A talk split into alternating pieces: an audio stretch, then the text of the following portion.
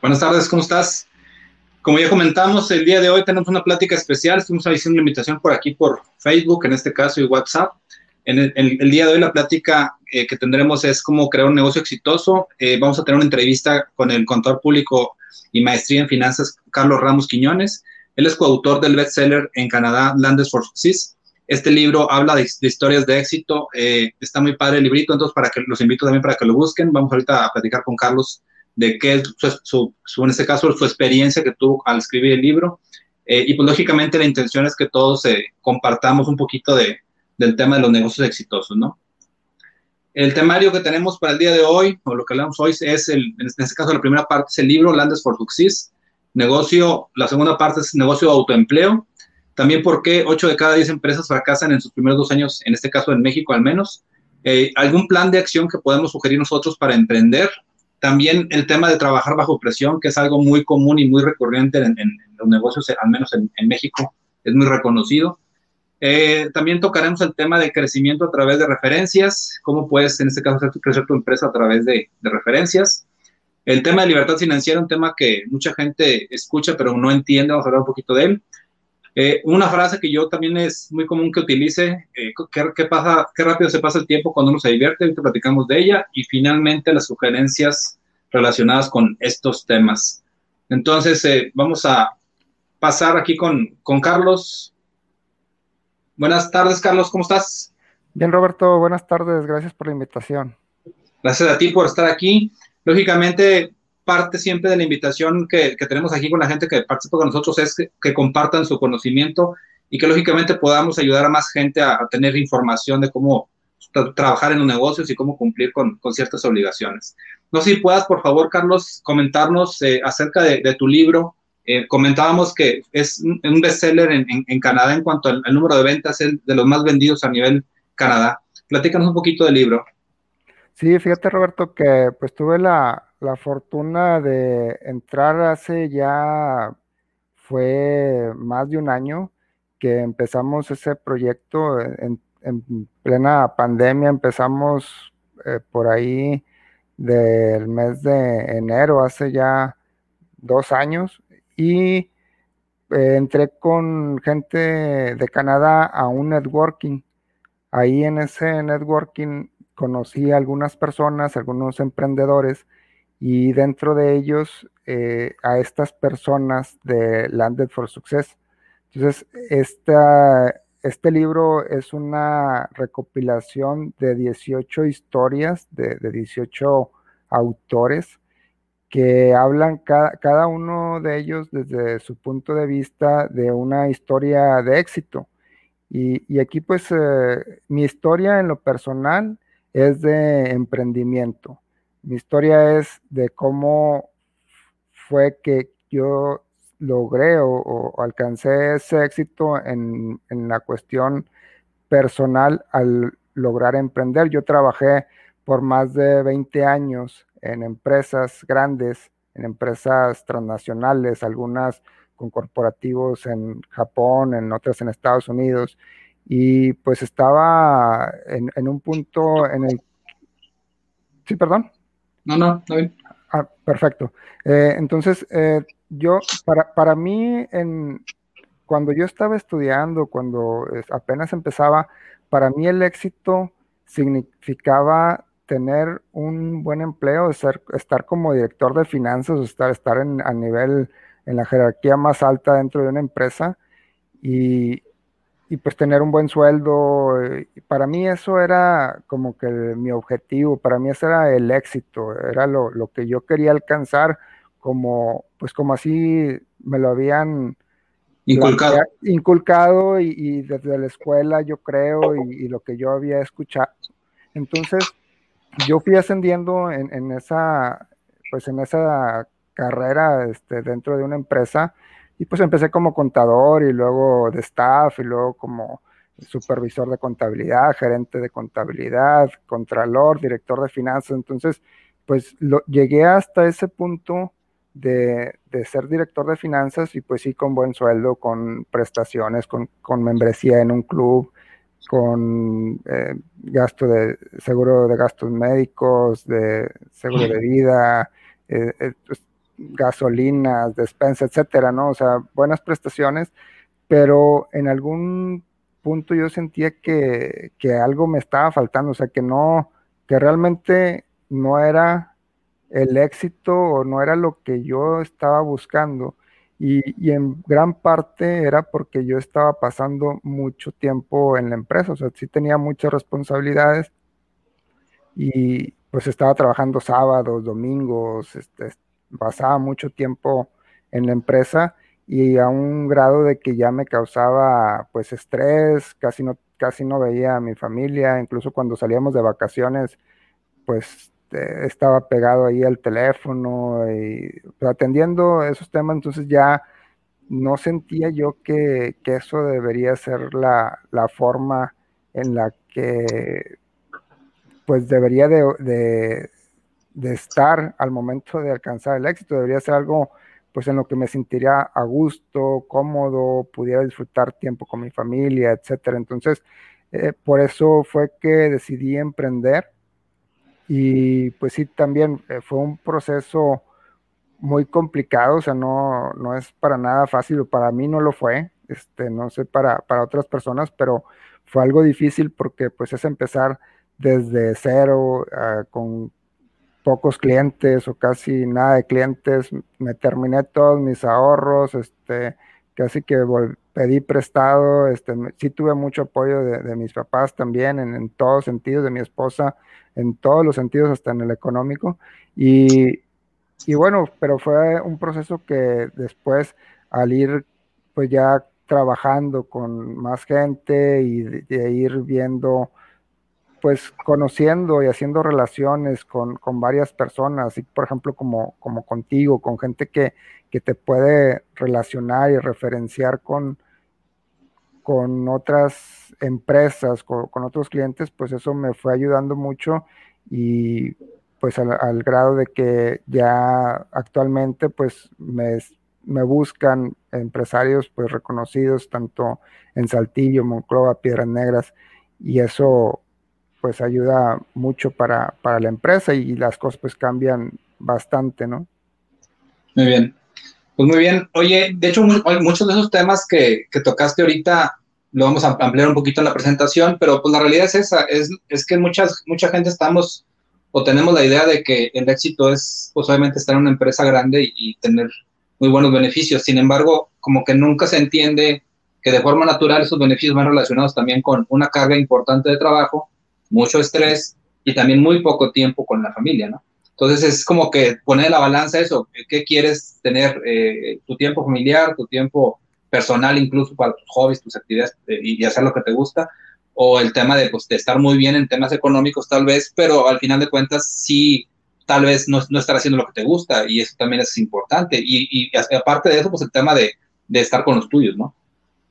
Sí, sí, claro, eh, pues es algo que para mí ya lo puse en la balanza y al final decidí irme por, la parte de emprender, que también es algo que ahorita vamos a tocar más el tema, pero también no es como, pues no es para todos, o sea, sí, sí es algo que, es importante aclarar, porque también muchas veces decimos, oye, pues eh, emprende y, te va a ir bien, y pues a, lo mejor no, y a lo mejor puede ser algo que, que al contrario te, endeudes y luego vaya a ser difícil salir de esa deuda. O sea, yo creo que sí es importante poner ambas eh, pues perspectivas, ¿no? De que como si hay gente que, le va muy bien en lo personal, yo no me arrepiento, yo me siento muy bien trabajando, o sea, emprendiendo. Y, las, y en ese libro de Landes for Success también son, son otras 18 historias, no todas son en el tema de emprendimiento, hay algunas otras que son en temas pues de salud emocional, de, de, inmigración, de otras cuantas también sí son de empresas, pero pues el éxito se puede alcanzar de diferentes maneras, pero, sí también, eh, o sea, que la gente sepa que eh, sí, esas 18 historias todas fueron de éxito y, hay muchos emprendedores que, que van a contar historias donde les fue muy bien, pero también hay historias al contrario, donde gente que se pues quiso emprender y que les fue mal y que de ahí ya no se pudieron levantar porque pues pidieron préstamos en el banco, hipotecaron la casa y al final se quedaron sin casa y sin negocio y volver a empezar trabajando en algún lado. Entonces, eh, sí, sí, son temas eh, delicados. Este, a, mí sí, sí me gusta inspirar a, la gente a que pueda emprender porque yo siento que eso es algo que pues aparte el, país necesita, o sea, de, más emprendedores, pero también que saber que también pues es un riesgo, ¿verdad? Sí, es correcto. De hay un dicho que se usa mucho entre las chavisas, dirían, ¿verdad? Que la vida es un riesgo. Entonces, va relacionado también con los negocios. Hay nada más como comentarios. Por ejemplo, en el caso, hace poquito leí un libro de Andrés Oppenheimer que se llama Crear o Morir, donde dice básicamente que aquí en América Latina, al menos todo lo que es eh, México y hacia abajo, no está bien visto el tema de fracasar en cuanto a los emprendimientos. Y que obviamente si tienes un emprendimiento y fracasas, ya, o sea, como que olvídate, dedícate lo tuyo y vete a trabajar. Y me refiero a trabajar en una empresa como, como tal, ¿verdad? Eh, y en, en, este, sin embargo, en, Europa o en Estados Unidos más, eh, y obviamente en países de, Asia, el emprender y, el fracasar, al menos en Estados Unidos, según lo que dice el libro de Crear o Morir, es como que ponerse un, una estafeta de que yo ya emprendí, fracasé, emprendí, fracasé, pero estoy mucho más cerca de llegar al éxito porque ya tengo muchos fracasos detrás de mí, ya tengo mucho aprendizaje. Entonces es casi un hecho que lo que viene es el éxito, literalmente. Entonces ellos tienen esa visión, esa forma de trabajar de, hay que echar a perder, dice, dice el dicho mexicano, echando a perder se aprende, y realmente aprender para poder tener un negocio exitoso. Pues también es parte de, de, ese, de esa forma de verlo en México y pues entender que no va a ser fácil. Otro comentario, Carlos. Eh, un cliente, no, perdón, un una colaborador de un cliente decía, oye, Roberto, me quiero salir a trabajar, quiero poner mi despacho. Me dije, ¿qué me sugieres? Y yo siempre le, decía, y así me pasó, así pasó conmigo, le decía, eh, para mí es como que lo más recomendable que si puedes estar trabajando y trabajando en tu, en tu empleo de diario y, y, ejecutando labores de despacho, y me refiero a teniendo clientes, eh, visitándolos, haciendo contabilidades, cosas por el estilo, para mí sería como que la forma más fácil de hacerlo porque te permite tener ingreso fijo. Y va a llegar un momento en que el ingreso fijo supere literalmente al ingreso del, de, perdón, el ingreso del, trabajo que es por fuera supere el ingreso fijo y, y, al final tú tomas esa decisión de decir, ¿sabes qué? Ya no ocupo tener mi ingreso fijo porque mis clientes que tengo acá por fuera me ayudarían un chorro para poder tener mi sustento diario. Entonces también es esa forma de poder trabajarlo y pues obviamente es, dicen dicho que como te va en la feria lo platicas, A, así me fue a mí y creo que es una forma de, de, de trabajarlo, ¿no? respecto al libro, Carlos, ¿dónde se puede conseguir el libro de, de Landes for Fusis? Sí, fíjate, el libro lo tengo, bueno, en físico casi no tengo copias, aquí tengo, tengo una, la, la muestro Ándale. en pantalla. No he visto, no he visto este, digital. Sí, y es que sabes qué, pedí unas copias y se, y se, me acabaron, se me acabaron rápido, como me la mandaron físicamente de Canadá, y lo tengo principalmente está en, mi página, se puede obtener ese www.cprqconsultoría.com y pues está en Amazon. Este, digo, ahí en, mi página tengo la liga para que, te lleva a Amazon y pues el libro se llama Landed for Success. Eh, pues es un libro, como te comentaba, de, de historias de éxito de 18 personas, entre ellas está un, el que, la persona que hace el prólogo se llama John Sheen, que es un productor de, cine. Él eh, compró los derechos de la, del libro de Piense y hágase rico de Napoleón Hill, que pues es un libro muy famoso y él lo, le gustó tanto que, lo quiso hacer película. Entonces él, se, entre otras cosas de las que hace, una de ellas es fue producir esa, esa película. Excelente. Carlos, si puedes, porfa, repetirme para ponerlo aquí en pantalla ahorita, en lo de la página, por favor. Sí, mira, es www.cprq Ajá. consultoría.com. Va. Voy a poner aquí, dime si está correcto, porfa, está aquí abajo en el, va a pasar aquí abajito, cprqconsultoría.com. E, esa, esa es. Ok, por ahí pueden buscar el libro. La intención es que pues también lo, busquen y puedan leer las, diferentes historias que vienen ahí. Y pues obviamente tratemos de aprender de esas historias para, tratar de lograr un, negocio exitoso y, al final de cuentas poder eh, en este caso, hacer más de lo que hacemos el día de hoy, sea que querramos emprender o sea que ya tenemos un, emprendimiento y obviamente que querramos mejorar en él. Carlos, ¿te parece que, que, continuamos entonces aquí con la presentación y la vamos desarrollando en conjunto? Perfecto. Bien. Bueno, pues si vamos a hablar primero de, qué es el éxito. Eh, lógicamente, pues para la gente hay ciertas formas de ver el éxito. De forma natural, hay, si, lo, si lo definiéramos, el éxito es, es un estado condición de cumplir con un rango definido de expectativas. Y realmente yo creo que el problema aquí es que las expectativas muchas veces no son propias, ¿no? Es decir, son expectativas de la sociedad de que si tú quieres ser exitoso tienes que ser como tu primo, que tiene un trabajo en una empresa grande y, que pues, le va muy bien. Sin entender lo que tú decías de que tal vez tiene mucho estrés, que tal vez se la pasa trabajando todo el día y, no, ve a la familia, por ejemplo. No sé, no sé si me explico. ¿Qué opinas tú de eso, Carlos?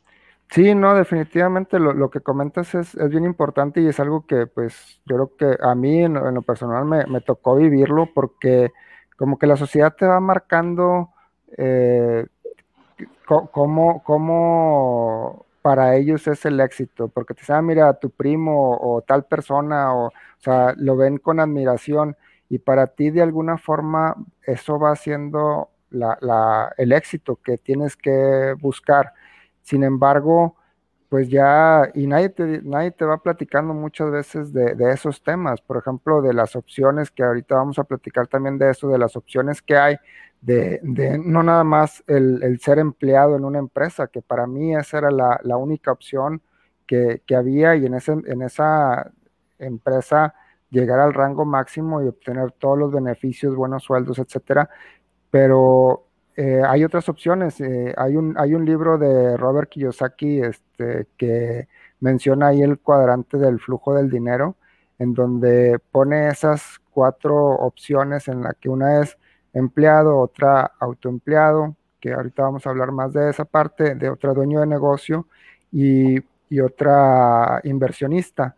Entonces, uno, por naturaleza, la, sociedad y de la escuela te van enseñando a que estés como empleado. Y no tiene nada de malo, o sea, no tiene nada de malo si tú, si tú quieres estar como empleado toda tu vida, o sea, mm, puedes hacerlo, puedes ser feliz, puedes lograr el éxito de esa manera, si eso es lo que tú quieres. Pero, pero también lo que a mí me gusta comentar es que hay esas otras opciones y, pues ahorita yo las estoy viviendo y estoy viendo que sí hay una gran diferencia y ya uno se va formando su criterio, o sea, como tú estabas mencionando, no, no sobre el criterio que te impuso o te fue imponiendo la sociedad. Bien, es correcto. Otra forma de ver el éxito es, un negocio exitoso es aquel, en este caso hablando de negocios, que obtiene un retorno consistente de la inversión para aquellos que arriesgan su capital en sacar la empresa adelante. Obviamente, en este caso, el fundador casi siempre es el que pone el dinero y es el inversor principal. Y en este caso, si él consigue la riqueza y garantiza el futuro de su familia, es otra forma de ver un negocio exitoso, o en este caso, los negocios como éxito. Y pues es real, ¿no? Al final de cuentas, todos queremos que si metemos un peso a la empresa, pues obviamente la empresa nos dé dos, al menos. Y el chiste es, pues que, que tengamos un retorno de inversión en los negocios, siempre va a ser así no podemos decir que tenemos un negocio si no tenemos, si no nos da, por ejemplo, para comer o para vivir o para vivir bien. Por ejemplo, en el caso de nosotros como marca de, o como distribuidores de la marca de Compa aquí, es común que digamos, mira, e, es un negocio noble en cuanto a que nos deja para vivir, estamos aquí sentados, al final de cuentas estamos en oficina, tenemos personal, pero tampoco es un, dinero, un negocio que te deje el super dinero como para, para retirarte, ¿no? Entonces simplemente es entender eso, que tal vez hablas de, un negocio que se asemeja mucho a un autoempleo, o, puedes trabajar en, hacerlo que sea un negocio como tal, ¿no? Que también ahorita lo vamos a, desglosar como tú lo comentes. No sé si puedes comentarnos el siguiente, en ese caso el, tema del, éxito en la vida, déjame te lo comparto aquí para que si quieres comentárnoslo, por favor, Carlos. Dice, el éxito consiste en vivir tu vida de acuerdo con tus valores, eligiendo tus propias metas, tomando tus propias decisiones.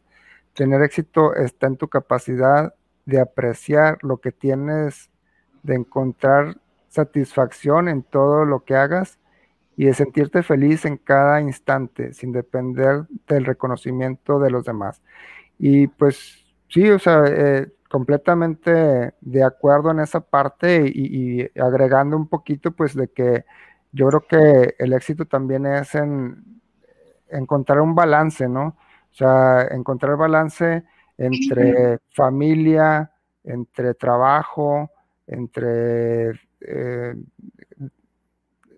hobbies, entre, entre todas las cosas, no nada más buscar el éxito económico o buscar eh, el éxito en alguno de los sentidos. O sea, si, si tenemos un balance en todo, en la salud obviamente también, eh, hacer ejercicio, etcétera, si, si tenemos un balance en todo, creo que va a ser una, una forma también de, de, poder medir el éxito, no nada más en uno de los aspectos, sino en general.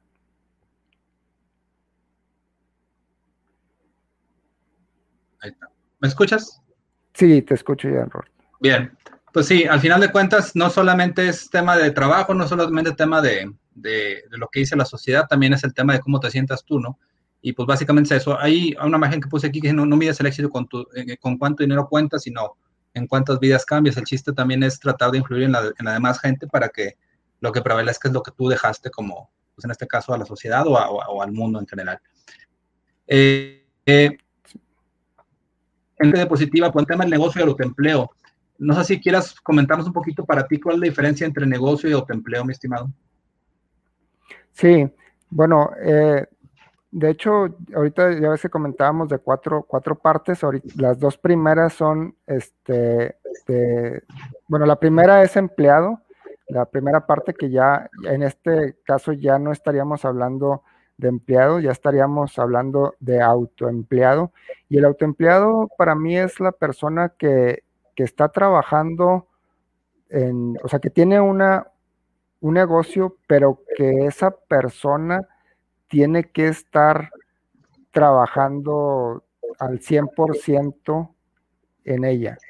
O sea, si, si tú no estás, esa empresa no puede subsistir. Por ejemplo, y pongo mi ejemplo porque ahorita yo estoy en, ese, en esa etapa en la que si yo no doy las, yo, yo me dedico, yo soy consultor de negocios, asesor de, de empresas, y lo que hago es ayudar a las empresas a que financieramente tengan una mejor visión y que eso los pueda ayudar a mejorar sus ganancias. Entonces, eh, yo ahorita eh, atiendo directamente a los clientes, entonces para mí eso, pues soy un, soy autoempleado, tengo que atenderlo directamente. Si un día o un mes me voy de vacaciones y, no atiendo a nadie, pues no, mi negocio no genera ingresos. Entonces, eh, eso, eso es eh, estar como autoempleado y cuando ya estás como un negocio, como un dueño de, negocio, una de las partes principales es que tú sistematizas tu, tu, negocio. No, no, esta palabra a veces causa un poco de confusión porque la gente a veces lo confunde con automatizar, pero sistematizar Creo que sigue un poquito de ruido de, fondo, Robert. Sí, voy a poner transmitiendo.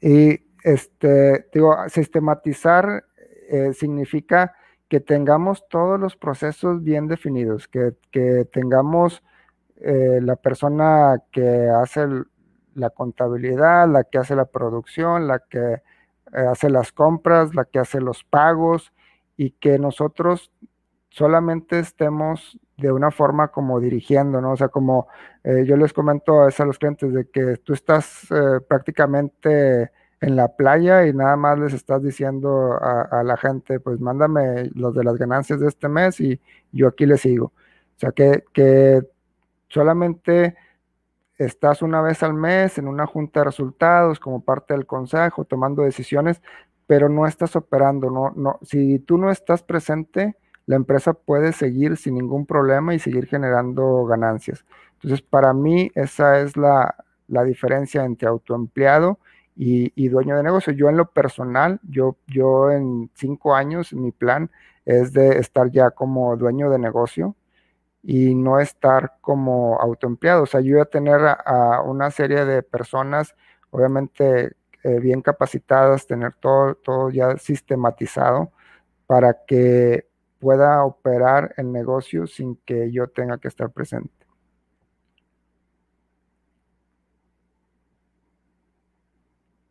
Creo que estás en, mute, Robert. Sí, perdón. Aprovechando, Carlos, ahorita puse aquí, además de, tu página, puse tu teléfono de contacto.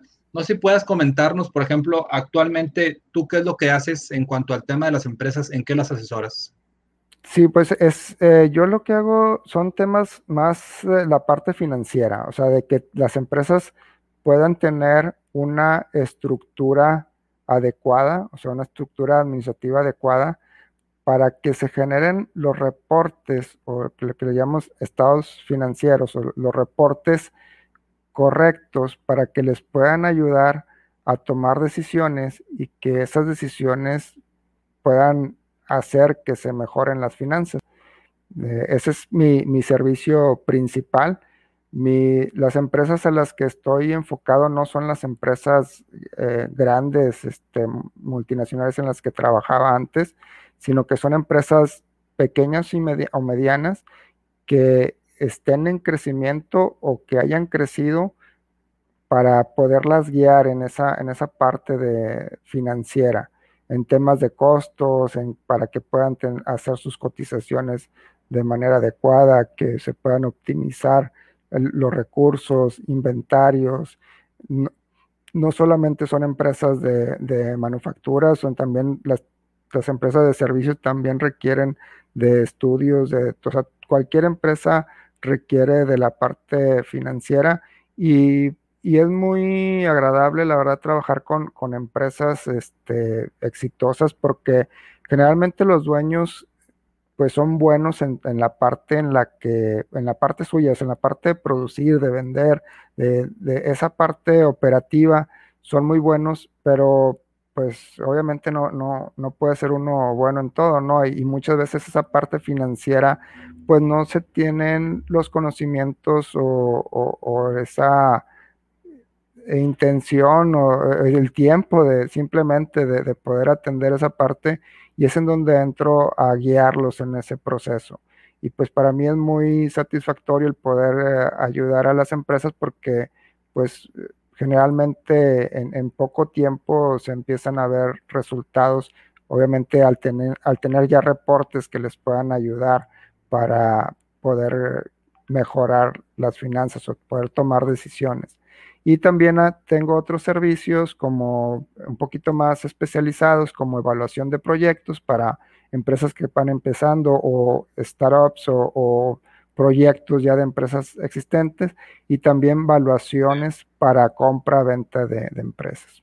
Oye, y aquí nada más como duda adicional, por ejemplo, eh, bueno, no como duda, sino como complemento a lo que tú comentabas, eh, ahí, es muy aplicable el dicho de lo que dice de zapater tu zapato, ¿no?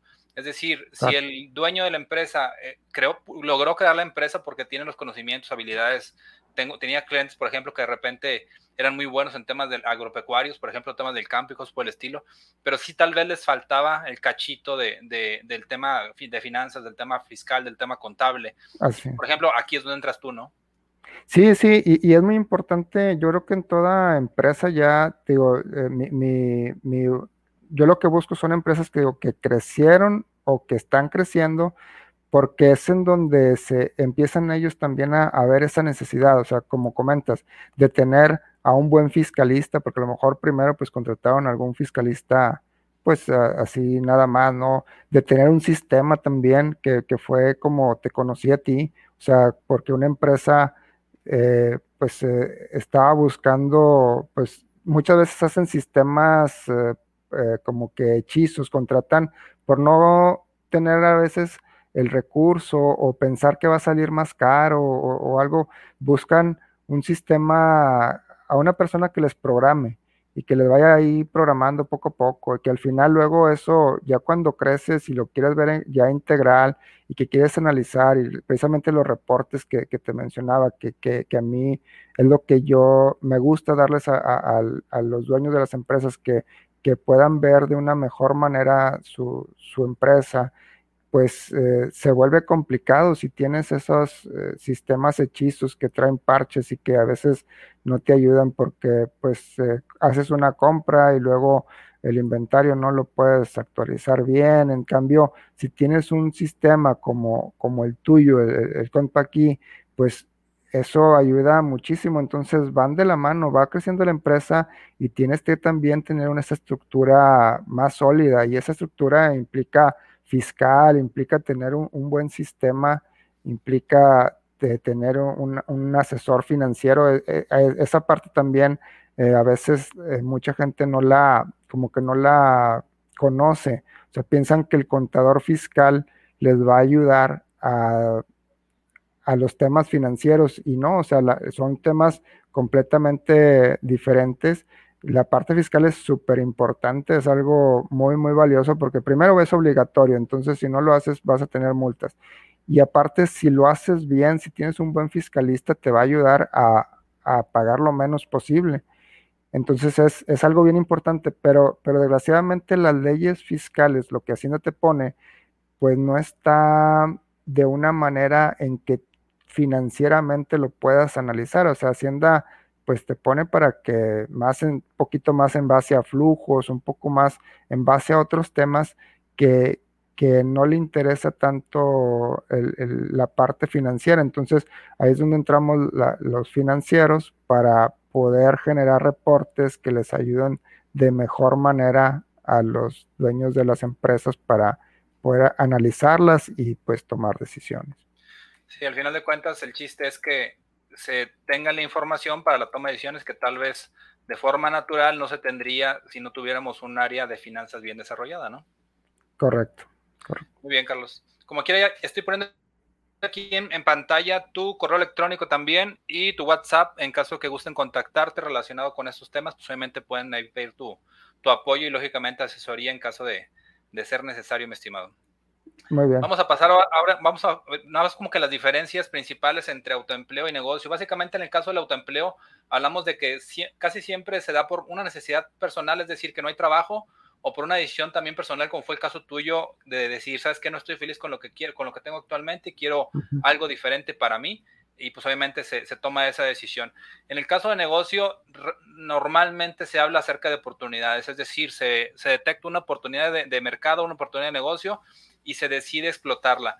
Entra mucho el tema que tú comentabas, Carlos, relacionado con el tema del análisis de mercado, ¿no? Porque a veces hasta te endeudas por el tema de, querer abrir el negocio y tal vez ni siquiera existe un análisis previo del mercado y pues al final de cuentas puedes tronar todo ese dinero, ¿no?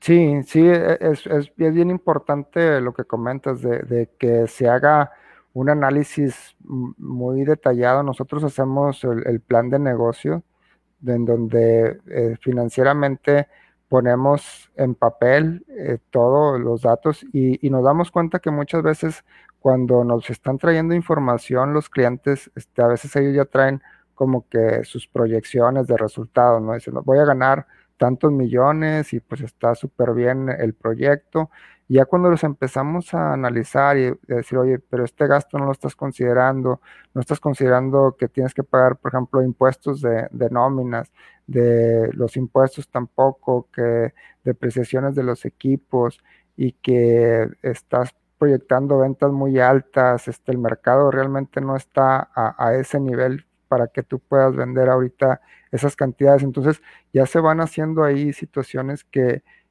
que muchas veces no, dan, no nos da eh, un negocio favorable de, entrada. Entonces ya le decimos, mira, mm, así como lo tienes, no es favorable, pero a lo mejor si pones una línea de producción más o si eh, también algo que nos pasa a muchos que quieren empezar en grande, o sea, dices, voy a comprar eh, tal terreno y ahí voy a hacer una planta y voy a hacer, a veces pues mejor lo, lo puede rentar, lo puede rentar o con equipos que no sean nuevos, entonces pues sí, digo, esa, es la parte de ahí de, la planeación de, del negocio, pero es, muy importante esa parte.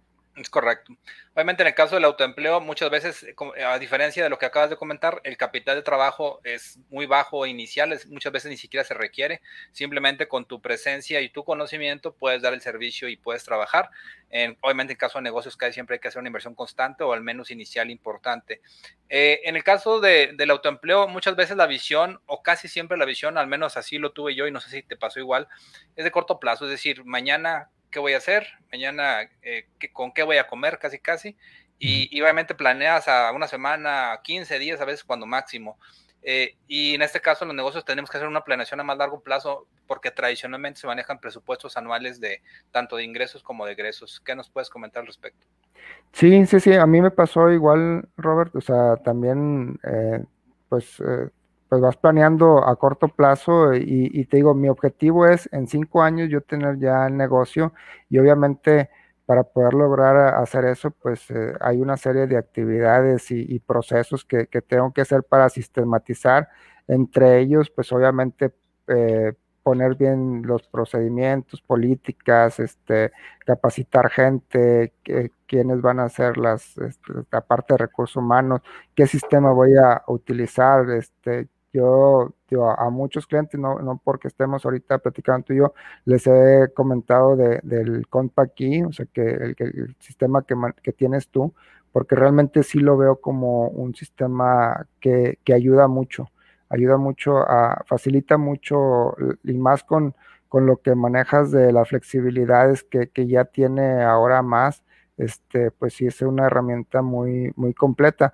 Y, sí, definitivamente cuando estás con una empresa eh, ya como una, un negocio, pues haces tus eh, presupuestos, ¿no? Que en las empresas grandes le llaman el, budget, para, para hacer esa, esa planeación por uno o varios años que nos sirve pues de base, nos sirve de guía para irnos midiendo en cada uno de los meses.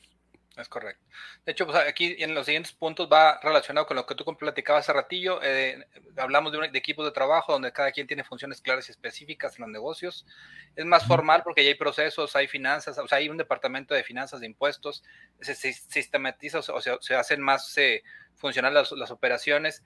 Y pues obviamente lo que tú decías hace rato, el crecimiento es de emprendedor a empresario y no es que no la tengamos nosotros a veces como autoempleo, simplemente es y es cumplir todos los pasos que tienen que cumplir, como tú decías, no es de la noche a la mañana, no es un proyecto de cinco años, diez años, dependiendo del proyecto, donde al final de cuentas tal vez si lo puedes lograr o podemos lograrlo, simplemente el chiste es que tienes que estar paso tras paso para llegar a esto. En el, caso del, del autoempleo se, se, puede considerar que es más, hay más informalidad y no tanto me refiero al tema de que seas informal ante la ley, sino del tema de que no se trabaja con tanto orden como se podría trabajar en una empresa como tal, un negocio y obviamente siempre se busca más en el autoempleo, el autoabastecimiento, que hablamos básicamente de cubrir los datos personales, como lo comentamos de forma natural ahorita. Muy bien. Eh, las ocho, bueno, no, sé si sabían ustedes, pero en este caso en México, ocho de cada diez empresas fracasan en los primeros años. Eh, en este caso, quisiéramos saber en qué grupo están ustedes. ¿A qué nos referimos con esto? A que la realidad es que muchas, mucha gente emprende, y al poco tiempo su empresa obviamente truena o deja de funcionar. Es, hay un dicho que siempre se ha visto aquí en México que dice que si emprender fuera fácil, la mayoría de las personas tendrían una empresa ahora mismo. Yo creo que todos tenemos dentro de nosotros un, emprendedor, un empresario. Eh, sin embargo, no todos se avientan al ruedo a hacer el emprendimiento y los que lo hacen otra vez muchas veces fracasan por muchas otras eh, problemas que, que, vamos a ver ahorita más adelante, pero básicamente esa es la cuestión. No sé, ¿qué, comentas al respecto, mi estimado Carlos?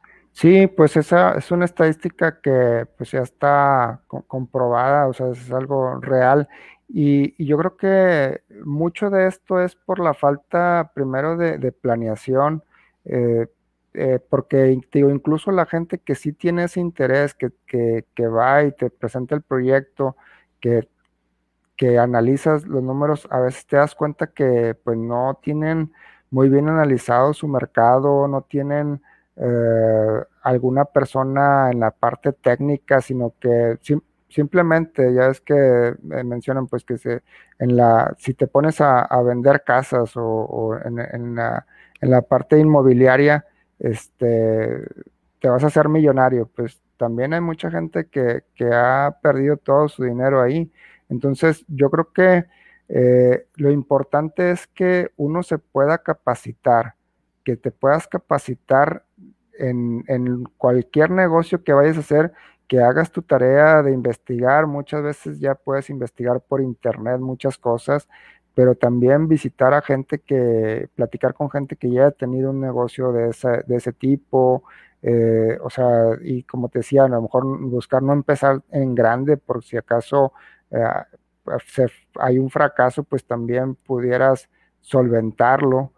Pero, pero sí, e, e, es muy común que, que, las empresas fracasen, como estamos mencionando ahorita esta estadística, pues 8 de cada 10, es, la verdad es que sí es alarmante y no es nada motivante, ¿no? Pero, pero la verdad es que eh, yo creo que si se hace con una buena planeación y, aparte una, buena capacitación, más que nada del, del, empresario, que él mismo se capacite en el tema. Si va a vender casas, pues que primero se ponga a, estudiar en ese tema, no nada más de, vender casas. Hay, hay, muchos libros en temas inmobiliarios y si vas a, para el negocio que sea, ¿no?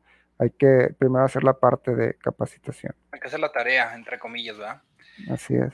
Es correcto. De hecho, vamos a tocar el tema de por qué fracasan las empresas. Eh, y no sé si sabías, Carlos, que hay un instituto del fracaso, así se denomina, que en este caso habla de, solamente está en México, en México y en Colombia ahorita, y básicamente habla de los proyectos fallidos y las historias de éxito. Lo que busca esta, esta empresa o este instituto es eh, detectar en qué se equivocaron las personas o qué errores cometieron para que los demás aprendamos de esos errores y lógicamente no cometamos los mismos y podamos tener un negocio, exitoso. Eh, mucho de la información que vamos a presentar aquí es eh, obtenida de, ese instituto para que también por favor lo, lo, busquen más adelante si les interesa. Y pues básicamente lo que habla es de esto, por ejemplo, lo que tú decías, una planeación defectuosa una buena idea no probada ni testeada con el público objetivo. Porque es muy común, Carlos, y no sé si, si, estés en lo mismo que yo, que mucha gente cuando quiere lanzar un proyecto dice, ah, es que voy a vender un superproducto y ya me dijo mi tía que ella sí me lo compraría y me, me dijo también mi primo que él también sí me lo compraría y mis amigos que les pregunté, todos me lo comprarían. Pero la realidad es que pues, te van a decir que sí siempre porque es tu familia, es tu grupo de, de, seguidores o tu grupo de allegados. El chiste es que lo testes con el mercado y que sepas si realmente es un producto que va, va a funcionar, ¿no? Correcto, muy buen punto. Es correcto. Otro de los puntos es no saberse vender o no saber vender o venderse. No es lo mismo saber crear que saber cómo vender lo creado. ¿A qué nos referimos ahí? Básicamente a que muchas, mucha gente no le gusta vender, Carlos. Y la realidad es que todos tendríamos que vender algo o bueno, todos vendemos algo todos los días, incluso a nosotros mismos. Cuando vamos a una entrevista de trabajo, nos estamos vendiendo ahí. Y si queremos vender un producto que estamos haciendo, que estamos promoviendo, pues lógicamente tenemos que tener ese, e, e, esa chispa de cómo vender y saber cómo venderlo. No porque lo creamos de forma natural podríamos venderlo. No sé, puedes apoyarme con el número 3, Carlos, por favor. Sí, la, la falta de procesos operativos. Operativos claros. Y, yo creo que es esto relacionado con lo que estábamos mencionando, ¿no? De, que no tenemos eh, procedimientos, eh, muchas veces políticas, que, es algo yo creo que siempre hemos escuchado, ¿no? De que primero pon tu misión y tu visión y pon tus, este, tus políticas, procedimientos, y a lo mejor ya hasta nos la sabemos de memoria esa, esa parte, pero la realidad es que pocas veces lo hacemos, ¿no? Y, desde ahí es algo bien clave, desde, desde poner cuál es la misión de la empresa, la, visión y obviamente los procesos. Sí, que esté por escrito y sepas, en este caso, a, qué le estás tirando, ¿no? Eh, otro de los puntos es eh, el, identificar si tu negocio es, e, estas palabras las, las quise poner así, Carlos, porque la realidad es que en el día de hoy así es como se están manejando entre los empresarios y a nivel de, en este caso digital, hablamos de, redes sociales. Y también las quise poner, pues, lógicamente, con el fin de que, de que las expliquemos un poco. Hay dos tipos de negocio de forma natural ahorita, uno que es business to business, es decir, negocio a negocio. Si mi empresa le vende más empresas, soy business to business. Sin embargo, si mi empresa le vende a clientes, soy business to customer o B2C, así se le denomina. Entonces, para que cuando ustedes vean esos conceptos en marketing digital o en redes sociales, cosas por el estilo, también sepan identificar si su negocio es negocio a negocio o negocio a clientes. Entonces, hay que conocer el mercado, el tamaño del mercado y la capacidad de compra de cada uno de mis compradores, porque también es fácil decir, ah, quiero, tengo un producto muy padre y todos lo van a querer, nada más que vale 100 mil pesos. Espérame, o sea, nadie va a poder comprar ese producto, ese tipo de producto, si vale 100 mil pesos, por ejemplo. Y los dos últimos puntos, básicamente hablamos de la competencia, porque a veces hay condiciones que no podemos controlar, que están fuera de nuestro alcance, como es la competencia y el gobierno. Entonces, el gobierno muchas veces tiene procesos complejos. Hoy, por ejemplo, estaba hablando en la mañana con, un compañero de, anteriormente de la, de la, escuela que trabaja en el SAT y le decía, oye, es que se me hace tan difícil que no podamos conseguir citas, por ejemplo, para hacer una empresa nueva o para crear una fiel. O sea, dice, pues sí, es que así está. Digo, y es que ya está abierta la economía y se me hace increíble que no pueda estar abierta la autoridad que te permite hacer más economía. O sea, se me hace eso increíble. Y dice, pues sí, así está el plan. O sea, así viene de, desde México y eso no se va a tocar hasta agosto más o menos. Digo, pues ya valió. Entonces, lo que voy a sacar es real que las empresas también pueden fracasar por eso. Es decir, ¿cuántas empresas hoy, Carlos, no crees que están cerrando porque no pueden emitir facturas, porque no tienen su fiel renovada, por ejemplo? Entonces, cuestiones como esas son, muy, son mucho problema. No sé qué opinas, mi estimado. Sí, sí, sí. Y, y eso también es algo. Yo vi una estadística también hace, se me hace que ya fue hace algún tiempo, pero lo, los, lo complicado que era generar una empresa nueva en los diferentes países. Entonces, México ya ha avanzado un poco en esa parte. Mm. O sea, no estamos tan peor como estábamos este, hace pues, varios años atrás. Sin embargo, aún así no estamos dentro de los primeros. Por ejemplo, eh, uno de los primeros es Estados Unidos, Canadá. Entonces, son, son, son lugares en donde rápidamente puedes hacer una empresa y rápidamente puedes, y no es tan costoso aparte. Entonces, e, Es, eso es un tema pues, de lo que comentas tú, de, que te facilitan el, poder eh, manejar pues, los temas eh, gubernamentales o administrativos. Y, complementando el, punto cuatro, que decías que es identificar si tu negocio este, es este negocio negocio o, negocio cliente, algo que, a mí me pasó también y, en el comentario que estabas haciendo es de que dices, pues es que a quiénes le puedes vender, pues, pues a todos, o sea, yo, yo decía, las finanzas aplican para todas las empresas, pues, pues sí, sí, sí aplican para todas las empresas y, y pueden ser empresas muy eh, pequeñas, empresas micros, y, también va a aplicar y, pues son clientes potenciales míos. La verdad es que eh, ya, ya en la práctica, pues me doy cuenta que, muchas empresas pues no, no van a ser cliente potencial. Una, porque a lo mejor no les interesa tanto y otra porque a lo mejor no tienen los recursos para o el presupuesto para, para mis servicios. Entonces, yo ahí en esa parte sí uno tiene que segmentar muy bien su, o, poner, como dicen, su avatar, ¿no? Su cliente avatar, o sea, quién, quiénes son las empresas que, realmente te, pueden contratar y, con las que tú puedes trabajar también más a gusto y generar más valor. Por ejemplo, yo te mencionaba, yo, con las empresas pequeñas y medianas que están creciendo, ese es, ese es mi, mi, como que mi cliente eh, objetivo porque es en donde yo puedo dar más valor y, podemos trabajar de una, y aparte ellos sienten la necesidad, entonces es una, es una forma de trabajar muy, muy agradable. Es correcto, sí, al final de cuentas es eso que tú sepas a quién le vas a vender y que no supongas que de forma natural todos son tus clientes, simplemente pues empezar a segmentarlos de forma adecuada. De hecho, en la siguiente parte de la presentación se toca un poquito de esas fallas que se tienen, cómo se pueden resolver y pues básicamente va relacionado a algo de lo que tú dices. De hecho, en el caso del negocio business to customer y business to business, dice que hagas publicidad, por ejemplo, para darte a conocer. Y parte del primero, que es muy importante, al menos en el caso del, del negocio a negocio, dice que no, no, falles en la primera oportunidad que te dan. Es decir, eh, ya te dan la oportunidad, quedas bien, eh, que entrega tu producto, tu servicio de forma adecuada, en el tiempo adecuado, para que te puedan volver a dar otra oportunidad. Si no lo haces, es muy probable que busquen otro proveedor. Si hablamos de business to customer, pues básicamente lo que tú dices ahorita es que hagas una publicidad segmentada correcta, es decir, que busques correctamente a tu cliente, hagas ese análisis previo para que al final de cuentas sí te enfoques en, hacer bien tu trabajo en cuanto a la, venta y hacer eh, de la compra una experiencia fácil y agradable, es decir, que el cliente tenga fácil acceso a, a tus productos.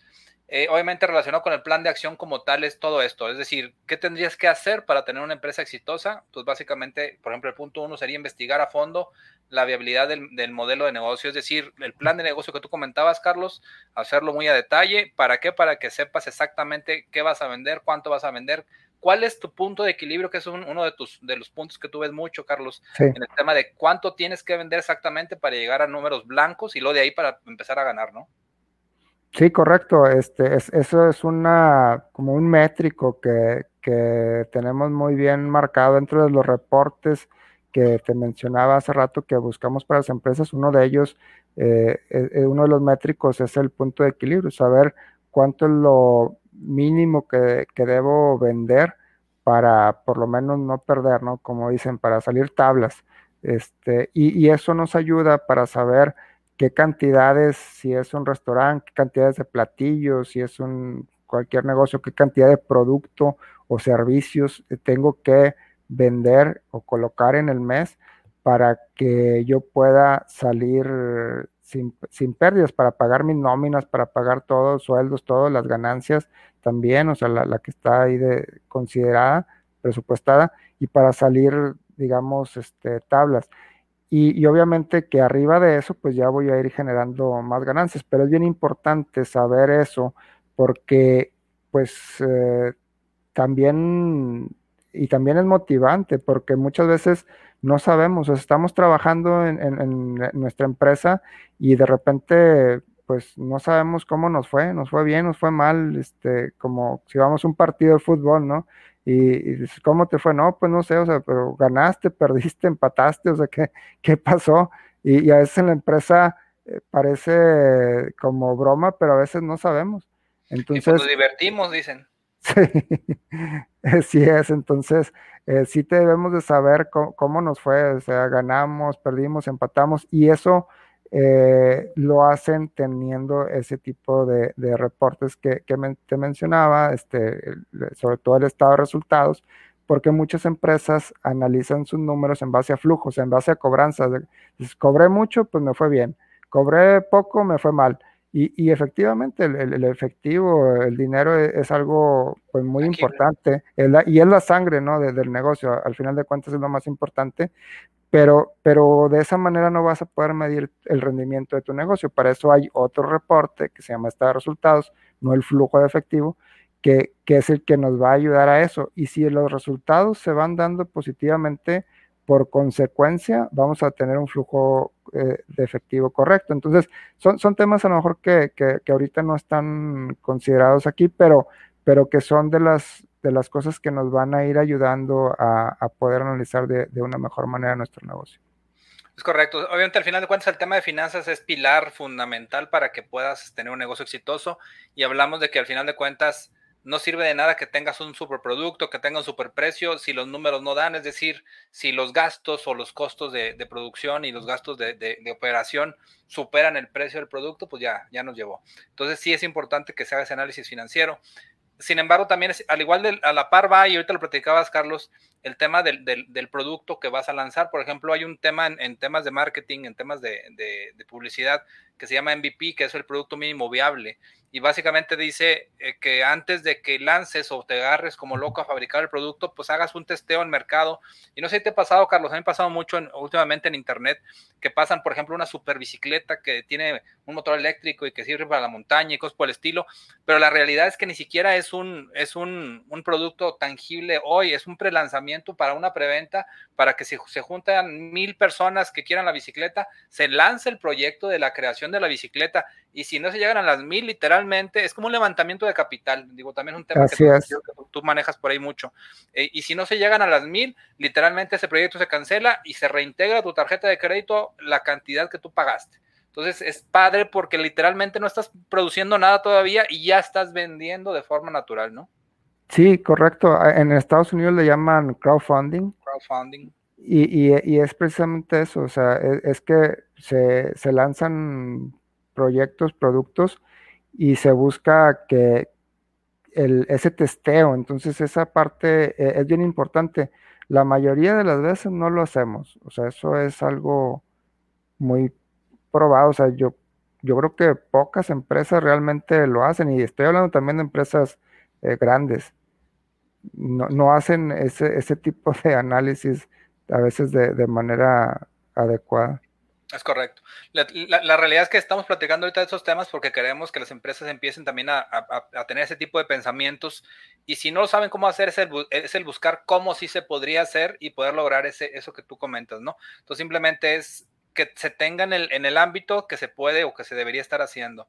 Otro tema relacionado, y también lo platicabas tú, es el Customer Journey. El Customer Journey es como que eh, el, el, que tú hagas un mapeo de cómo vive tu día, vive un día tu cliente. ¿Cuál es el objetivo? Que tú veas en qué momento, entre comillas, del día tu cliente pensaría en ti y, buscaría un producto o ese producto que está pensando que es el que tú vendes para poder comprarlo. Eso también casi nunca se hace porque hablaríamos de, ver primero quién es el cliente ideal. ¿Sabe que yo estaba haciendo ese ejercicio para un tema de marketing digital que estoy viendo y decía, ok, mi contador en la mañana, que es mi, cliente principal, se levanta a las 7 de la mañana, eh, se, mete a bañar, cosas por el estilo, tal vez ponga el radio, si hablamos de controles de la vieja escuela, algunos otros pongan podcast, los de la nueva escuela, por ejemplo, y entonces vas empezando a ver qué hace a lo largo del día, a qué se toma el café, a qué llega a la oficina, a qué horas podría leer correos electrónicos si yo planeo hacer publicidad por correo electrónico, a qué horas tal vez se mete a Facebook, a redes sociales, si, si yo planeo hacer publicidad por redes sociales.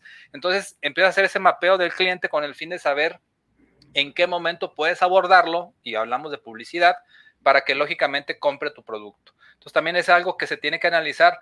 En resumen de todo esto que vimos del plan de acción, Carlos, básicamente es analizar el mercado, tu producto y testearlo antes de lanzarlo, así como bueno, antes de realizar una inversión importante, porque la inversión que es el capital en este caso, lo más importante, es lo que podrías literalmente perder y hacer que caiga tu empresa en ese grupo de las empresas que fracasan en los primeros dos años, ¿no? Sí, correcto, correcto. Este, pues, eh, pues así como, tal como lo comentas, primero hacer ese análisis, tal como, digo, está yo creo que muy claro en estos pasos que, que, que resumiste aquí, Roberto, está muy, muy entendible, muy, muy práctico. Perfecto aquí también hay que ver que el gobierno piensa de forma diferente o, nos ve de forma diferente como empresarios y este apartado, hay una encuesta del INEGI que se llama Encuesta Nacional sobre Productividad y Competitividad de las micro, pequeñas y medianas empresas. La realidad es que no hay una empresa, una, encuesta nueva, la última que yo encontré fue la del 2018 porque como se dio el tema de la pandemia y eso, pues obviamente no se ha hecho esta encuesta otra vez y básicamente dice que la mayoría de las empresas fracasan por falta de aptitudes empresariales y conocimiento del sistema. Yo supongo que se refieren al sistema en cuanto al tema de, operación de gobierno en cuanto a empresas y eso. Pero pues también mucho, habla mucho de lo que tú decías, Carlos, de que tal vez fracasan las empresas o fracasemos porque tal vez no tenemos las aptitudes empresariales porque somos ingenieros y queremos hacer operación contable o, financiera, siendo que no es nuestra especialidad. Y, y, muchas veces no queremos gastar en el experto, que en este caso, por ejemplo, es Carlos, porque nos da miedo hacer esa inversión, ¿no? Es, para, es más un gasto que una inversión en ese sentido. No sé qué opinas. Sí, sí, este, muchas veces, digo, pa, para mí, cuando, cuando, voy con un cliente, siempre lo, lo, que busco es que primero esa persona tenga esa, como que esa necesidad o que él, él en sí esté convencido que necesita ayuda. Cuando hay veces que, que me dice un cliente, o sea, ve alguna publicación mía me dice, oye, pues este, convénceme de, de que, de que necesito de tu servicio. Le digo, no, digo, no, este, se me hace que no, no vamos a, no, va a no vamos a funcionar, mejor este, así nos despedimos y, así quedamos como buenos amigos, porque, porque realmente yo no, no tengo que convencerlos, es muy difícil trabajar con alguien a quien vas a convencer, o sea, es, es cuando la gente realmente siente esa necesidad y, y, y ve esa eh, te ve como un apoyo que dices, bueno, yo soy bueno en producción, yo soy bueno en ventas, yo soy bueno en ingeniería, pero, pero en la parte financiera sí tengo un, un área de, de, oportunidad que necesito que me ayude alguien más. Y es ahí en donde entramos a hacer esa, esa sinergia, ese, ese equipo. Y, y, obviamente que ellos son los que hacen pues, pues todo, o sea, nosotros nada más los damos guiando, ¿no? De, de cómo, cómo debe hacer esa parte financiera, pero el equipo que tienen es quien los hace y, y la verdad es muy, muy, muy agradable trabajar con gente que se deja guiar de esa manera, o sea, que te da la confianza de hacerlo. Y, pues uno tiene ya la experiencia, digo, trabajé más de 20 años en, esos temas, este, eh, siempre manejando efectivo, confidencialidad. Obviamente siempre hacemos un contrato de confidencialidad antes de, empezar a trabajar. Entonces, eh, sí, la verdad que yo trabajo muy, muy a gusto con, mis clientes, pero sí, siempre y cuando ellos estén convencidos de que requieren esto. Y esa es la parte que, que mencionabas. A veces, pues si ellos no están convencidos o no lo ven así, pues no se van a dejar ayudar y, y es una de las razones por las que pues también hay tanto fracaso, ¿no? Es correcto. De hecho, el punto 2 va relacionado con lo que tú dices, porque básicamente habla de que los mexicanos no están preparados para administrar una empresa otra vez por el tipo de perfil que traen tal vez, y, y, la otra ni siquiera les cae el 20 de que tal vez no tengan esa capacidad y de que requieren a alguien otra vez, una vez que les cae el 20, como tú dices, que ya están convencidos, es que se acerquen a alguien como tú en el, tema de finanzas, en, esa especialidad, y que en ese caso a través de la persona que los está asesorando, conozcan las herramientas que existen en el mercado, ¿no? Y tú hablas ahorita de los sistemas Compact y obviamente hay muchos otros sistemas, Asper, MicroSim, MacroPro, eh, incluso mucho más grandes como SAP, Oracle, cosas por el estilo. Simplemente que se adecue el sistema, bueno, que la empresa adecue el sistema que más se le, le, sirve en cuanto al tema del tamaño del negocio. Y obviamente entender que siempre, siempre es una inversión más que un costo, ¿no? Sí, sí, este, esa parte es, bien, bien importante. O sea, yo cuando trabajo con, las empresas, inclusive en empresas grandes, fíjate que, acoplamos mucho el Excel. O sea, ahorita mencionaste eh, el SAP, Oracle, o sea, esos sistemas, eh, yo los manejé, este, yo presentaba información a, corporativo, a consejo, y manejábamos eh, sistemas muy robustos y al final luego también manejábamos Excel. A mí, una de las cosas que me gusta mucho de, de Key es de que eh, todo lo exporta Excel de una manera muy sencilla. Entonces, eso a mí me permite, yo, yo manejo mucho tablas dinámicas y varias herramientas que, para mí son muy importantes y muy fáciles de, manejar. Y, con Compact se, se, hace muy fácil el, trabajar en, en, conjunto. Por eso pues yo recomiendo mucho también el, el, Compact Excelente. Muy bien. De hecho, aparte del tema de la, información, como tú dices, exportable Excel o entre los propios sistemas, habla es, el tema de indicadores. Hay muchas empresas no manejan ningún tipo de indicador de desempeño. De hecho, solamente el 30.2% de las empresas medianas monitorean de 3 a 5 indicadores. Y luego perdón, esas son las empresas pequeñas. Y luego en contraste, el 65 de las micro no hacen ninguno y el, 30 y el 35 de las pequeñas no usan ningún tipo de indicador. Aquí, ¿qué es lo importante? Entender que si la, si la empresa no tiene indicadores, obviamente no sabe qué está midiendo o no sabe qué medir. Y hay un dicho en, en, temas de ingeniería que dice que lo que no se mide no se controla y lo que no se mide no se mejora, perdón. Y si hablamos de mejora, entonces es qué número le quieres tirar, pero en qué número estás hoy. Y si no sabes cómo estás hoy, pues obviamente no sabes hacia dónde vas, ¿no? Entonces es importante también eso. De hecho, aquí en el tema de desarrollar aptitudes empresariales, vemos ese tema. Por ejemplo, dice que en el tema de capacitación, Carlos, solamente el 11.5 de las MIPIMES, perdón, de las, de las microempresas capacitan a sus empleados. A diferencia de las empresas pequeñas que capacitan al 56 casi y de las medianas al 73 o 74. ¿No crees, Carlos, que en este caso, en base a esa tabla que estamos viendo ahorita aquí en pantalla, es lógico que por algo las medianas son medianas y por algo las pequeñas son pequeñas, es decir, la micro es la que menos capacita a sus, a sus, trabajadores y por ende entonces sigue siendo micro, ¿no? Es decir, ¿cómo crece lo que tú decías ahorita? Quiero tener un, negocio exitoso, pues tengo que hacer un plan de acción y un plan de trabajo para que la gente que esté en mi lugar o supliendo mis actividades esté 100% capacitada para que pueda hacer el trabajo tan bien como yo o incluso mejor, ¿no?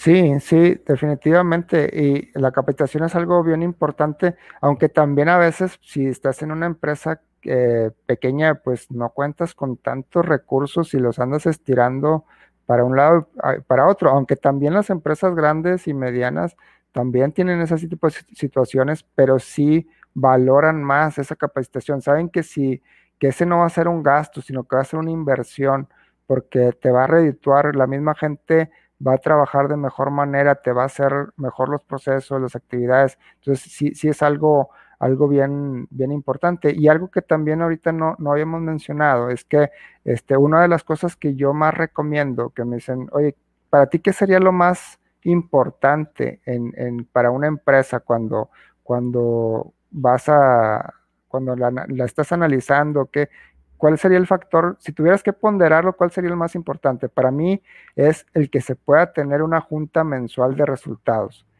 Porque, porque así como mencionabas ahorita de que lo que no se mide no se controla, así las finanzas se tienen que medir. O sea, tenemos que tener una junta mensual por lo menos una vez al mes y, que sea obligatoria, porque también me pasa mucho que dicen, bueno, no, pues es que este mes está programado para el día 5 del mes, pero este, no, traemos una situación ahí operativa que andamos ahí ocupados y pues no, nos la pasamos para el otro mes o la pasamos para después y ese después no se da y el mes siguiente pasa lo mismo y siempre, la verdad es que siempre vamos a tener situaciones, o sea, siempre va a haber algo operativo de ventas de algo, pero se te tiene que dar la importancia que debe que tiene esa junta, porque ahí es donde vas a medir, ahí es donde vas a tomar decisiones, ahí es donde le vas a decir a tus líderes qué es lo que tienen que, hacer, qué es lo que tenemos que buscar para mejorar las finanzas y el siguiente mes no estar en la misma situación. Aunque, estemos bien, podemos estar mejor. Entonces,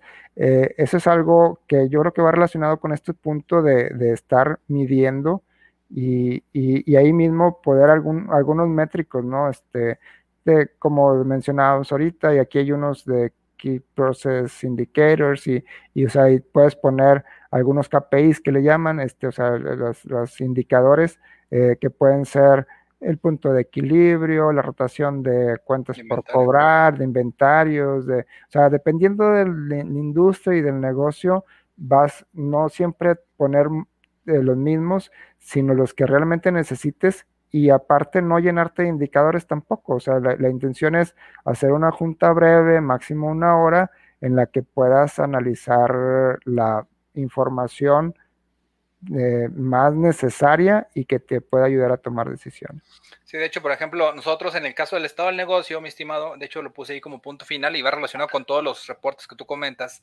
Eh, tenemos, por ejemplo, una herramienta de, de, Compact también que se llama Decide, es una herramienta en la nube, en la cual, esa, herramienta la uso yo en lo particular, en la cual yo consulto, les dije, mira, de entrada primero muéstrame las ventas, ya vi las ventas.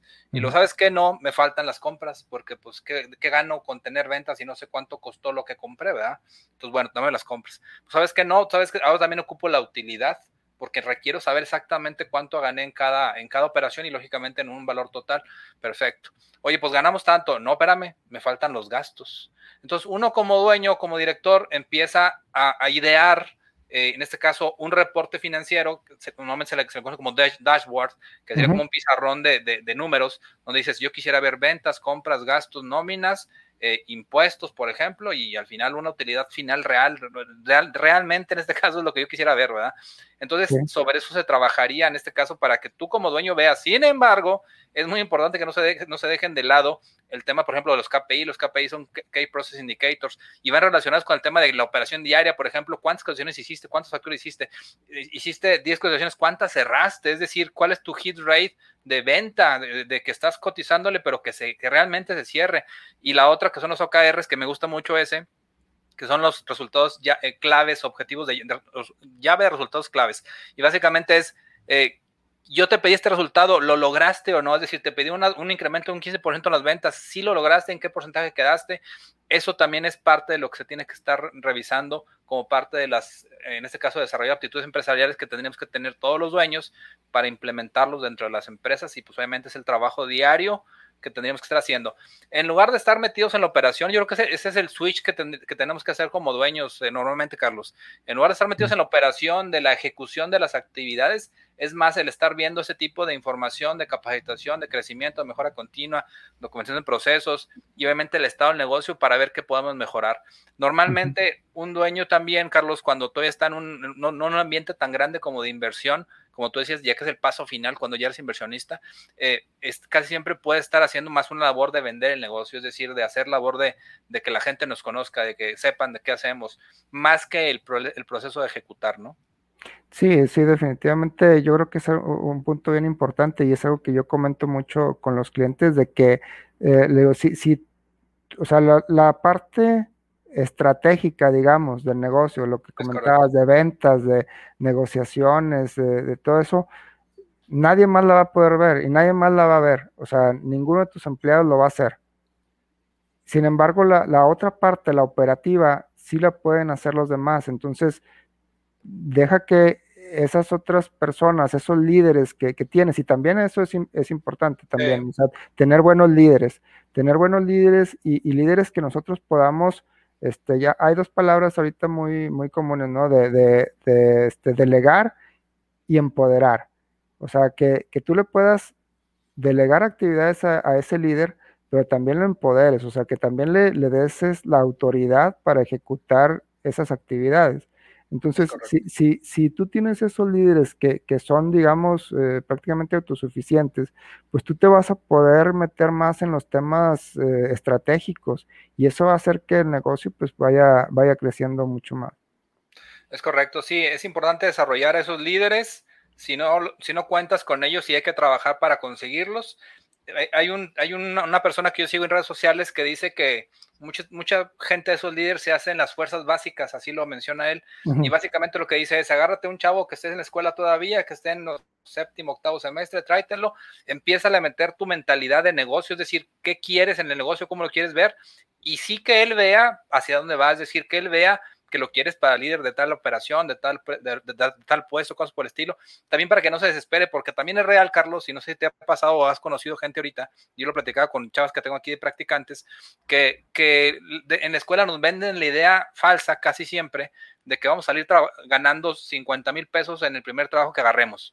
Y la realidad es que los chavos dicen, ay, espérame, yo no, esto no es la verdad, ¿verdad? O sea, no, no fue real cuando yo, yo me gradué de la, de la universidad. Entonces, también es eso, es decir, mira, hay que empezar desde abajo, yo te voy a hacer y al final del día vas a ganar tal vez eso algún día, sí, sin embargo es con trabajo continuo y es que, que generes experiencia, ¿no? Sí, sí, pues es un, es un proceso y, tiene que uno creciendo, este, yo creo que a todos nos, tocó hacer, hacer desde ir a estar de practicantes y sacar las copias y todo, ¿no? Hasta, hasta luego hasta ya después, pues estar uno dirigiendo ahí toda la operación con, muchos contadores, pero, pero bueno, este, hay que, pues todo su, todo su paso. Es correcto. Bueno, de las láminas finales ya para ir concluyendo, pues básicamente algunos temas que yo también vi en tu libro eh, relacionado, por ejemplo, el, trabajo bajo presión. Decías tú en el libro que trabajabas con mucho estrés, eh, y que obviamente eso fue algo también de lo que te detonó para tratar de, de, independizarte y hacer tu, negocio propio. Y obviamente y yo lo crucé, eso lo ligué con un tema que yo hace tiempo veía mucho con mis clientes y cuando yo hacía el tema de asesoría personalizada también, semejante a lo que tú haces, pero obviamente con el enfoque de sistemas, si era real, Carlos, si no se te pasa a ti, que yo llegaba a las 9 de la mañana con un cliente y a la 1, una y media más o menos decía, pues, ¿qué horas son ya? Y lo, pues ya son casi las dos, no manches. Y, y, yo, mi frase siempre era esa, es qué rápido se pasa el tiempo cuando uno se divierte, ¿no? Y, me daba risa porque ellos decían, pues no estaba tan divertido. Es decir, yo era más el tema de que estamos muy entretenidos en el, en el trabajo diario y tan metidos en lo que estábamos haciendo. Para mí lo estaba disfrutando realmente. No sé si para la persona que estaba capacitando no, porque a lo mejor era más el tema de pensar que estoy trabajando, pero realmente estábamos pasándola bien, estábamos aprendiendo, estábamos eh, eh, entendiendo cosas de la empresa. Entonces, no sé qué opinas acerca de ese tema de trabajo eh, bajo presión y el tema de disfrutar lo que haces. Sí, sí, yo creo que este, al momento, cuando tú haces algo por mucho tiempo que, que, no te gusta, se le llama estrés, ¿no? O sea, te causa estrés. Y cuando haces algo por mucho tiempo que sí te gusta, se le llama pasión. Entonces, pues es algo bien diferente. Y, y a mí me tocó vivirlo, como, como te comentaba, o sea, eh, pues eh, en la empresa trabajaba mucho tiempo, sábados, domingos, y, eh, era, pues era estresante, o sea, sí, sí era, me estaba afectando ya en temas de salud. Sin embargo, eh, ahorita en, este, en estos momentos, muchas veces también me quedo trabajando sábados y domingos, ahora sí que en rato, ¿verdad? O sea, sí me voy, hago ejercicio, pero, pero no dejo del de, domingo o el sábado revisar algo, hacer algún análisis, algo, pero como es algo que me gusta, lo veo hasta como distracción, como que, ah, para no aburrirme, déjame agarro este tal negocio y, le empiezo a avanzar ahí a algunos indicadores o algunos reportes. Y, no me molesta para nada, o sea, al contrario, hasta como me, entretengo más, este, y, me, gusta. Entonces, si es como mencionas, es algo que, lo haces con, pues con alegría, ¿no? O se te pasa, se te pasa el tiempo muy rápido al, estar haciendo algo que te gusta. Es correcto, y pues está padre porque al final de cuentas te están pagando por hacer algo que te gusta, ¿no? Así es. Muy bien, otro tema que, que, también comentabas en el libro y también me gustó porque también yo crecí mucho a través de eso fue el tema de crecimiento por referencias.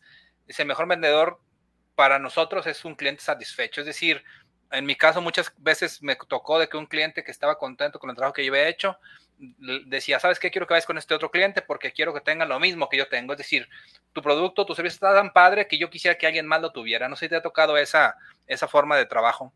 Sí, sí, fíjate que es algo que, y aparte que es muy gratificante porque pues eso te, te, motiva, ¿no? Te, te, te, da alegría de que alguien más eh, te estén referenciando porque a ellos les fue bien.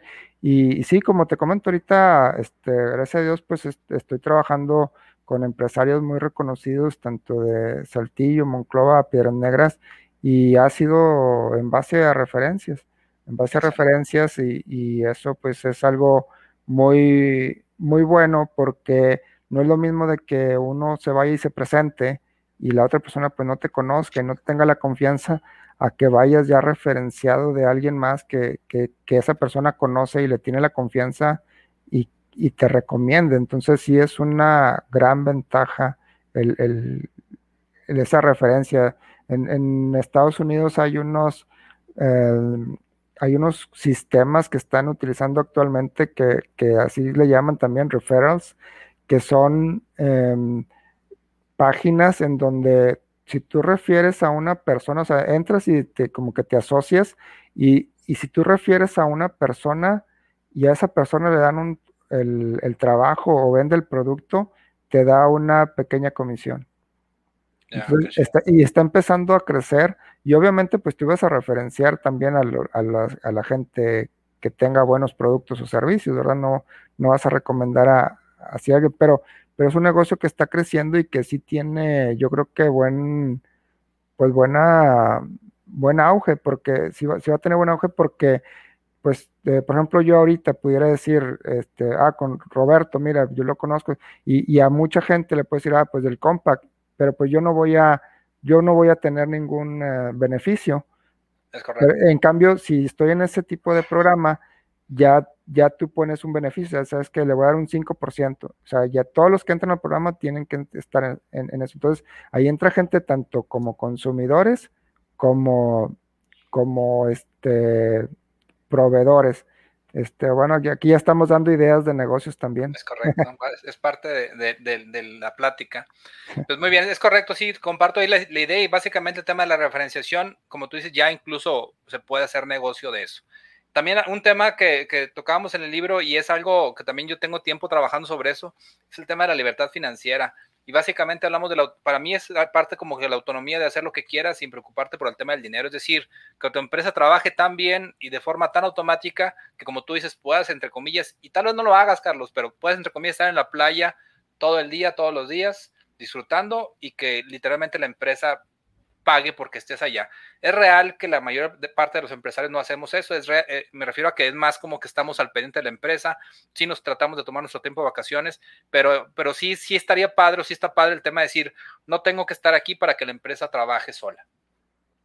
Sí, sí, y ahorita ya también, pues con, con el tema de, como estamos ahorita, por ejemplo, o sea, no, estamos físicamente a un lado uno del otro y podemos estar haciendo muchas cosas. Y yo así también trabajo con, muchas empresas, entonces se, va facilitando también un poquito más esos temas de, poder tener reuniones, de poder tener este, eh, pues, eh, pláticas y dar seguimientos y, y, que el negocio siga funcionando, aunque estemos eh, no físicamente en el lugar.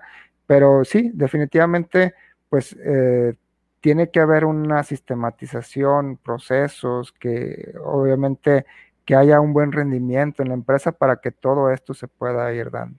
De hecho, ese, en, el caso de la libertad financiera se habla mucho acerca de, un concepto que se denomina como ingresos pasivos y básicamente habla de que tengas eh, ingresos a través de operaciones o de negocios que no requieran tu presencia o, tu involucramiento. Por ejemplo, hablamos de arrendar una casa o arrendar casas, hablamos de una oficina, un negocio como el de nosotros que tal vez se, tengas ahí un encargado, un líder, un coordinador o un gerente como tal que se encargue de él y como tú dices, nada más una vez al mes te presentes a ver temas financieros en cuanto a dineros, cómo nos fue, cuánto ganamos, eh, por, qué, perdimos, cosas por el estilo. Pero nada, no nada más tener uno o dos, sino tratar de hacer varias eh, eh, cubetitas de, dinero y que tú sepas que si mañana pasado, por ejemplo, a mí siempre me ha gustado mucho el tema del gimnasio y, yo siempre he dicho que el gimnasio o los gimnasios son negocios muy nobles en cuanto al tema ingreso pasivo, como quien dice.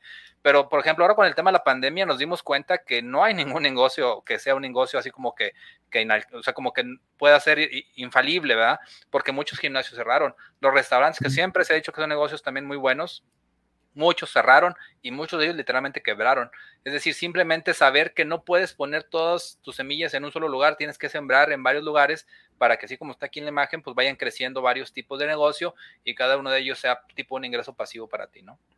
Sí, y, hay varios, hay varios tipos de negocios eh, de, ingresos pasivos, o sea, mencionaste yo creo que los principales, pero también, por ejemplo, eh, los libros o los cursos. Es correcto. Eh, yo, yo ahorita tengo un par de, tengo tres libros, este, los tres en Amazon son temas, son libros con temas de, de prácticamente finanzas para no financieros.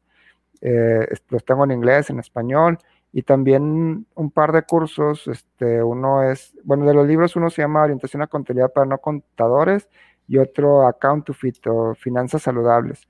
Y de los cursos tengo uno para evaluar proyectos en, Udemy, que es la plataforma ahorita mundialmente pues más, más reconocida.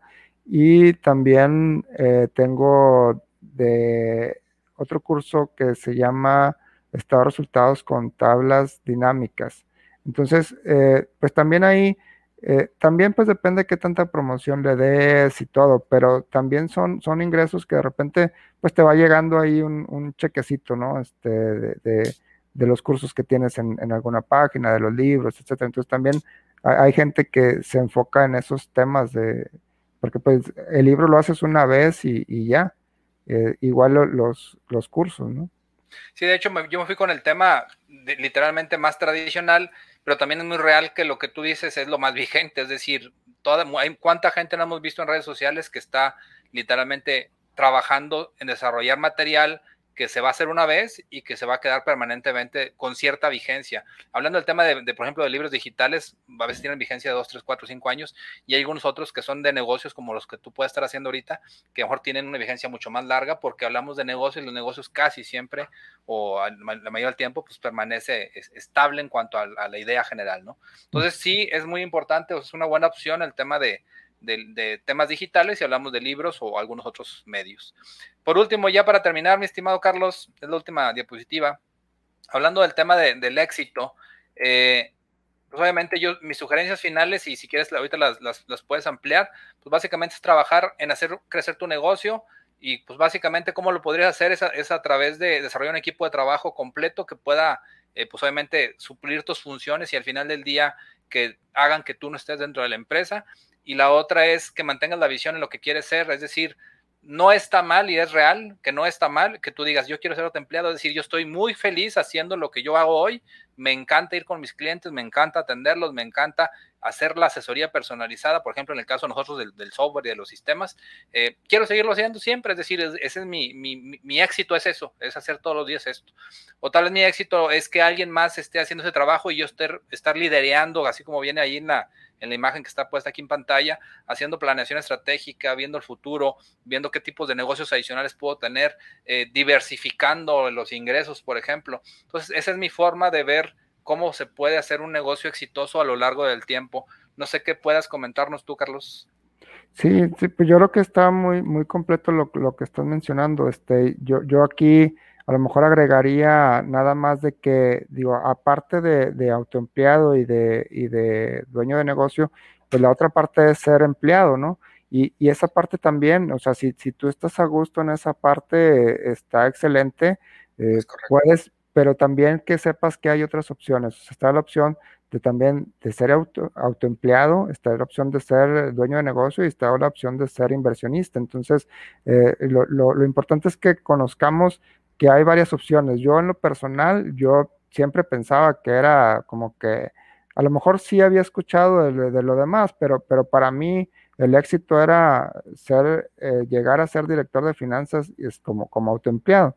Y, al final pues me di cuenta que no, que ese no era, no era el éxito que, realmente eh, debía haber estado buscando. Ahorita estoy como autoempleado, pienso estar como dueño de negocio y, también inversionista a la vez. O sea que ahí ya en una partecita ya, ya, ya empecé, pero, pero este, pues son pues nada más que la gente conozca y también que sepan que hay un riesgo, no, no, tampoco que se dejen llevar por, por hay muchos influencers también que, que te dicen, no, no, tú pon tu negocio y sígueme y haz lo que yo te digo y te va a ir bien. Y, y, no es cierto, no, no, no hay nada que sea generalizado. O sea, eh, también se le puede hacer un daño muy fuerte a la gente si, si uno motiva a alguien que, no está con esa preparación, esa capacitación, y, este, y, luego lo hace uno que se endeude y le vaya mal, ¿no? Entonces, si es algo que, queremos mencionar este, y, que sepan que, están estas opciones,